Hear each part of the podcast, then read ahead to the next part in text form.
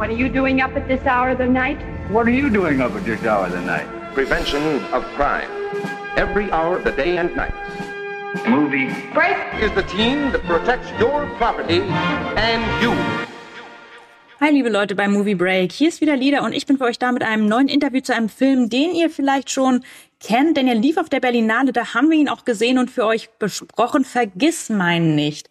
Und ich sitze jetzt hier mit zwei der drei Regisseurinnen, nämlich mit Fabiana Fragala. Hallo Fabiana. Hi.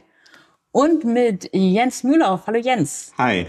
Und der dritte, der noch dabei war, Kilian Kuhlen, da, der ist jetzt nicht hier, aber trotzdem unterhalte ich mich jetzt mit den beiden über ihren Film, der sich um den Todesfall damals im Hamburger Forst dreht. Steffen Mein ist damals abgestürzt und tödlich verunglückt. Es ist fast genau fünf Jahre her. Am 19. September war das, wenn ich richtig liege. Ja. Und der Film ist zu großen Teilen eine Doku zusammengeschnitten aus Filmmaterial, das Steffen mit einer Kamera, die auf seinem Helm befestigt war, gedreht hat. Wann kam für euch zum ersten Mal der Gedanke, ihr seht dieses Material und ihr macht daraus einen Film und der soll auch ins Kino kommen? Ja, also relativ schnell nach Steffens Tod haben sich äh, wir als Freundinnen von Steffen zusammengetan und waren so, okay, was passiert mit diesem Material? Und zwar war es auch, also es war ein sehr öffentlicher Tod und dadurch medial auch total besprochen und alle haben sich um diese Deutungshoheit von diesem Tod gestritten. Ähm, und alle werden sehr laut äh, und äh, es gab sehr reißerische Schlagzeilen darum und wir haben damals nicht nichts gesagt. Wir waren einfach über, überwältigt irgendwie und ähm, hatten aber dieses Material und haben dann uns schlussendlich zu dritt zusammengetan und beschlossen, einen Film zu machen, der die Ereignisse da in einen Rahmen setzt und ähm, sich das Publikum am besten selbst ein Bild macht und dann entscheidet. Kanntet ihr Steffen persönlich und wenn ja, wie gut? Ja, wir waren gute Freunde von Steffen. Wir haben Steffen über das Studium kennengelernt und haben auch in verschiedenen Kunstkollektiven mit ihm vorher schon zusammengearbeitet. Also genau, jetzt nicht unbedingt Filme, weil Steffen auch ganz viel anderes gemacht hat. Ähm, aber wir kannten auch so seine Arbeitsweise und wir kannten uns schon vorher, ja. Das gefilmte Material, das wurde über mehrere Tage und Wochen von Steffen immer gedreht. Ich, wie viele Stunden waren das denn am Ende eigentlich, die man da hatte zu sichten? Es war eigentlich nicht so viel. Ich glaube, es waren 30 Stunden vom 360-Grad-Material. Das ist dann schlussendlich, was wir gesichtet haben, sind dann 60, weil du immer nach vorne sichtest und dann nach hinten sichtest, weil die 360-Grad-Kamera eigentlich vorne und hinten so eine Fischeilinse hat. Ähm, und dann hat er noch eine Handkamera, das waren nochmal 20 Stunden Material. Also insgesamt waren es 50 Stunden ungefähr. Nun ist ja auch ein Grund, warum dieser Fall so sehr in der Öffentlichkeit äh, präsent war, dass die Frage war, ist das Polizeiverschulden? Wie konnte das passieren? Und die Doku ist ja vor allem, einmal haben wir das Material, das Steffen gedreht hat, und dann sprecht ihr noch darüber, über diese Frage, wie weit kann Aktivismus gehen oder nicht gar nicht so im Sinne von, was macht man, sondern wie viel riskiert man selber für die aktivistischen Ziele, die man hat. Ähm, wie habt ihr das entschieden, das so zu verbinden? Wir haben einfach gemerkt, dass so, ja, also das muss man vielleicht nochmal den Entstehungsprozess von dem Film sich anschauen, weil wir wussten, es gibt dieses Material, aber niemand von uns hatte dieses Material schon mal gesehen. Wir haben so ab und zu mal von Steffen Ausschnitte gezeigt bekommen, aber wir wussten nicht genau, was wir da drin finden. Und ähm, dann haben wir dieses Material gesichtet und auf der äh, gesichtet und auf der gleichen gleichen Zeit haben wir eben auch versucht, was ist denn das, was wir erzählen wollen, das rauszufinden. Und äh, diese beiden Dinge mussten dann zusammengehen und äh, wir haben einfach gemerkt, dass uns vor allem die Menschen, äh, die Steffen da in dem Wald getroffen hat, interessiert, was, was die bewegt, dort diesen Kampf zu kämpfen und äh, so krass ihren Körper dafür zu benutzen, um politisch wirksam zu sein in dieser Welt. Und ja, also das ist für uns eine der größten Fragen, wie, wie können wir denn in einer Gesellschaft leben, die so weit gehen muss sozusagen. Also wie, wie, wie haben wir als Gesellschaft eine Verantwortung, wie ist das dazu gekommen, dass ähm, so junge Menschen versuchen, Politik zu machen? War das schwer, an das Material selbst ranzukommen, nachlassmäßig, oder stand das relativ leicht zur Verfügung? Ja, also es war so, dass Steffen Mein kurz vor dem Unfall auch seine Wohnung aufgelöst hat und dann hat, hat er überall ein bisschen gewohnt. Also er hatte sein Auto, in dem er gewohnt hat, er hatte ähm, sein Kunststudio, er hatte, äh, er hatte mega viele Sachen bei seinen Eltern in seiner alten WG und bei mir rumliegen. Und dann waren diese Festplatten überall verteilt. Und wir haben dann erstmal das versucht zusammenzusammeln. Und ähm, vor allem waren da halt fest, also die Karten, die Steffen während bei seinem Sturz in den Kameras hatte und bei sich hatte, hat die Polizei konfisziert. Und diese Karten hat dann die Staatsanwaltschaft ziemlich lange einbehalten. Und das war eigentlich das Schwierigste. Damit mussten wir mit Anwälten Druck machen, ähm, bis wir dann nach Monaten endlich die Karten zurückgekriegt haben. Und dann waren die Karten aber auch nicht vollständig. Also da wurden Sachen drauf gelöscht. Und ähm, dann mussten wir dieses gelöschte Material auch wieder herstellen. Das haben wir dann dank so einer äh, Firma in Spanien geschafft.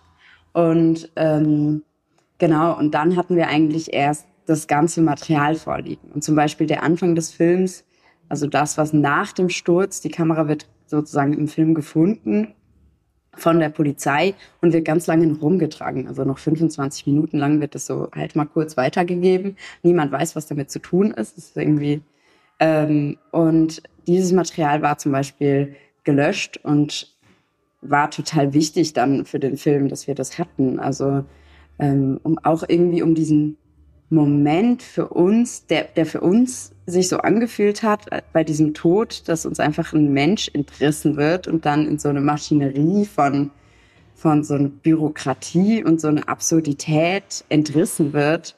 Genau das passiert ja mit der Kamera auch. Die wird auch so angetutet und dann irgendwie weggegeben und, und nicht mehr, also mal, wir sind alle nicht mehr zu Steffen gekommen in dem Moment. Und das wollten wir irgendwie vermitteln und darum ist das auch der Anfang des Films. Und vielleicht noch äh, zu, zu, zu dem, wie wir ans Material gekommen sind. Also wir hatten, vorher kannten wir auch schon die Eltern von Steffen und äh, durch diesen Tod ist das natürlich alles auch sehr eng geworden. Also wir haben viel Zeit auch mit den Eltern verbracht. Äh, es gab auch Menschen aus dem Wald, die, denen es ein sehr großes Anliegen war, für die Hinterbliebenen sozusagen da zu sein. Äh, das waren auch unsere ersten Kontakte dann zu Aktivistinnen, die wir jetzt in dem Film noch interviewen. Ähm, und ja, letztendlich haben wir einfach ein sehr großes Vertrauen auch von den Eltern von Steffen bekommen, dass wir diesen Film machen durften, weil sie die äh, rechtmäßigen Erben von dem Material sind. Hat ihr das Gefühl, dass es seitens der Polizei oder der Behörden ähm, ein bestimmtes Interesse gibt, den Film zu verhindern oder in eine Richtung zu lenken? Oder wie haben die darauf reagiert? Oder war das einfach so, dass die da quasi gar kein Interesse für hatten, was ihr jetzt damit macht? Schwierig zu sagen, ich weiß es nicht genau. Also tatsächlich hatten wir ja dann das Material und ähm, haben das dann auch einfach benutzt. Wir haben zum Beispiel den einen, also es gibt eine Szene im Film, da wird ein Kontaktkopf, äh, der kriegt auf die Fresse von von äh, dem dem BesetzerInnen und mit dem haben wir danach auch gesprochen. Der weiß, dass er im Film ist und ähm, ja, also das ist der einzige, der aber wirklich äh, so eine Szene hat im Film. Gleichzeitig muss man natürlich auch sehen, dass wir natürlich von staatlichen Institutionen gefördert wurden, um diesen Film zu machen. Also es ist jetzt nicht so, dass äh, da die Verflechtung schon so weit ist, dass jetzt zum Beispiel eine Film- und Medienstiftung NRW so ein Projekt dann nicht unterstützt. Ähm, Genau. Und ja, wir haben noch keinen Sender. Äh, das ist, glaube ich, aber auch nicht eine Sache, die daran liegt, dass der WDR nicht unbedingt, also ich glaube, es gab Zeiten, wo dem WDR das vielleicht zu heikel war an den Anfangsphasen dieses Projektes, weil sie nicht genau wussten, was da am Ende bei rauskommen wird. Ich glaube, jetzt, äh, wie der Film jetzt ist, wäre wahrscheinlich kein Problem für den WDR. Ich denke auch nicht, dass es ein Problem für irgendeinen Sender wäre, denn der Film schuldigt niemanden an. Es ist kein, er suggeriert auch nicht, dass irgendjemand jetzt Schuld hätte an diesem Ereignis. Und letztlich ist es ja auch so, dass zumindest nach dem, was man als Außenstehender öffentlich ähm, darüber lesen kann, ist immer noch vollkommen ungeklar was da passiert ist und niemand wurde, so viel steht zumindest fest, niemand wurde angeklagt, niemand wurde irgendwie zur Verantwortung gezogen. Es steht immer noch so als eine Art Unfall oder ungeklärtes Geschehen da, obwohl es ja ähm, unmittelbar nach dem Ereignis durchaus Aussagen gab, die zumindest die Annahme zulassen, dass auch Polizeieinwirkung dazu geführt hat, dass es zu diesem ähm, Absturz kam. Äh, gab es da auch von Seiten der Aktivisten, ähm, gab es da vielleicht einen Zwiespalt oder Leute, die gesagt haben, die Polizei ist schuld oder ich meine, unmittelbar nach dem Unfall halten ja auch diese Rufe Mörder, Mörder durch den Wald. Und man fragt sich ja auch, äh, woher kam das? Diese, also gab es da auch Leute, die gesagt haben, ihr müsst jetzt da ganz groß wirklich ein Statement machen und enthüllen, wie es wirklich war? Oder gab es Verschwörungstheorien oder überhaupt Theorien, andere, wie es dazu gekommen ist, als dass jemand einfach abgerutscht oder abgestürzt ist. Denn Steffen meint, das sollte man vielleicht sagen, er war ein erfahrener Kletterer. Also es war jetzt nicht irgendjemand, der zum ersten Mal auf den Baum geklettert ist, sondern er, er wusste schon in gewisser Weise, wie er sich da bewegen muss. Natürlich schließt es nicht aus, dass auch ein erfahrener Kletterer einen Unfall hat. Ja, ich glaube, es ist ein, ein Verantwortungsgeflecht, was, was viel wichtiger ist. Also ähm, äh, vorneweg würde ich gerne sagen, dass auf jeden Fall wir dieses Material von den Eltern von Steffen gekriegt haben. Und den Eltern von Steffen ist total wichtig war zu sagen, äh, wir geben niemandem Schuld dafür. Es sind es ist komplexer. Es gibt nicht eine Person, die hier Schuld trägt. Und genau das war uns auch wichtig im Film zu vermitteln. Schlussendlich, ähm, klar, die Polizei war da, war da ähm, sie war nicht direkt an ihm dran, aber über Tage wurde Terror gemacht von der Polizei. Die Leute haben nicht mehr geschlafen auf ihren Baumhäusern. Es war total anstrengend. Ähm, und es war so eine, eine Chaos- und Notsituation über Tage. Die Leute waren völlig ausgelaugt und fertig. Ähm, und dann, wer hat das denn entschieden? Also wer hat entschieden, dass so ein riesen Polizeieinsatz gemacht wird, äh, der so viele Steuergelder für nix rausgehauen hat? ähm, und wo selbst die Polizeigewerkschaft gesagt hat, wir sind überfordert damit. Ähm, das war die Politik. Und bei der Politik ist es so, dass wir ja wissen, dass da richtig viel Scheiße lief. Aber schlussendlich sind wir als, als Gesellschaft, als, als politisch handelnde Personen in der Demokratie alle gemeinsam verantwortlich, zu der Politik auf die Finger zu gucken und das vielleicht nicht durchgehen zu lassen. Und ähm, da fand ich es auch interessant, dass eigentlich ähm, das Ganze nie danach so richtig, also niemand wurde so richtig wütend. Ich dachte, da müsste doch eigentlich ähm, die ganze Masse an Gesellschaft, die ja vor diesem Wald stand, auch irgendwann, auch es ist, ist wie so ein bisschen verjährt. Ähm, als, also so, ja. Und was wir mit dem Film machen wollen, ist eigentlich auch diesen Diskurs über die Verantwortung von uns allen so wieder wieder zu etablieren oder eine Basis zu schaffen, mit diesem Film darüber zu diskutieren, was sind wir, was können wir alle einzeln tun. Es gibt auch einen wichtigen Teil dieses Films, nämlich dieses Gespräch, das ihr mit Freunden und Bekannten und Aktivistinnen führt, ähm, über diese Frage, wie viel darf man riskieren, wie viel kann man riskieren oder ist es das wert? Ähm, wenn ihr so zurückschaut, habt ihr manchmal das Gefühl, dass es das wert war, diese ähm, das alles zu riskieren, seine Gesundheit, sein Leben und sich in diesen ganze Situation zu begeben? Oder seht ihr das im Rückblick anders? Ähm, das ist eine sehr schwierige Frage, die wir ja auch nicht beantworten können. Deswegen haben wir sie unseren AktivistInnen, äh, also den Menschen, die wir interviewt haben in dem Film, gefragt. Und ähm, auch die können das immer nur für sich selber sagen. Ne? Also ich glaube, das ist auch ein bisschen das das ist so die Krux an dieser Art von Aktivismus, dass du persönlich da drin ganz viel reingeben musst, wo du persönlich sehr viel verlieren kannst, um aber eigentlich ein gesellschaftliches Ziel voranzubringen. Und ich glaube, persönlich sind da Leute, die da, für die es das auf jeden Fall nicht wert war oder wo das persönlich sehr ähm, auf das Individuum bezogen einfach zu, zu hohe Kosten aus meiner Sicht für diese Person bedeutet. Ähm, gleichzeitig haben die Leute natürlich auch was daraus gezogen an, an Sinnhaftigkeit und haben ja auch sich in diesen Aktivismus begeben, weil sie eben einen Weg suchen, sich politisch artikulieren zu können. Und äh, den haben sie schon gefunden damit. Also äh, das ist, glaube ich, einfach ja eine sehr komplexe Angelegenheit, wie viel die Leute da auf sich nehmen, um ähm, was Gemeinschaftliches zu erreichen. Ja, und für uns selbst war es von Anfang an klar. Also niemand will einen Freund verlieren, niemand will sterben. Aber äh, es ist total wichtig, trotzdem zu kämpfen für irgendwas, was man dran glaubt. Also sonst und, und das ist auch das, was uns schlussendlich im Film, aber auch für uns ganz persönlich irgendwie in so einer Trauerprozess oder so weitergeholfen hat. Also so, es geht, es gibt keine andere Option, als weiterzukämpfen und weiterzumachen. Ähm, und es gehört irgendwie, auch wenn es banal ist, zum Leben dazu, dass, äh, dass dabei Sachen schieflaufen, dass Leute sterben oder andere krasse Schicksalsschläge irgendwie passieren. Was wünscht ihr euch, dass die Zuschauerschaft von dem Film mitnimmt, wenn sie ihn jetzt im Kino sehen kann?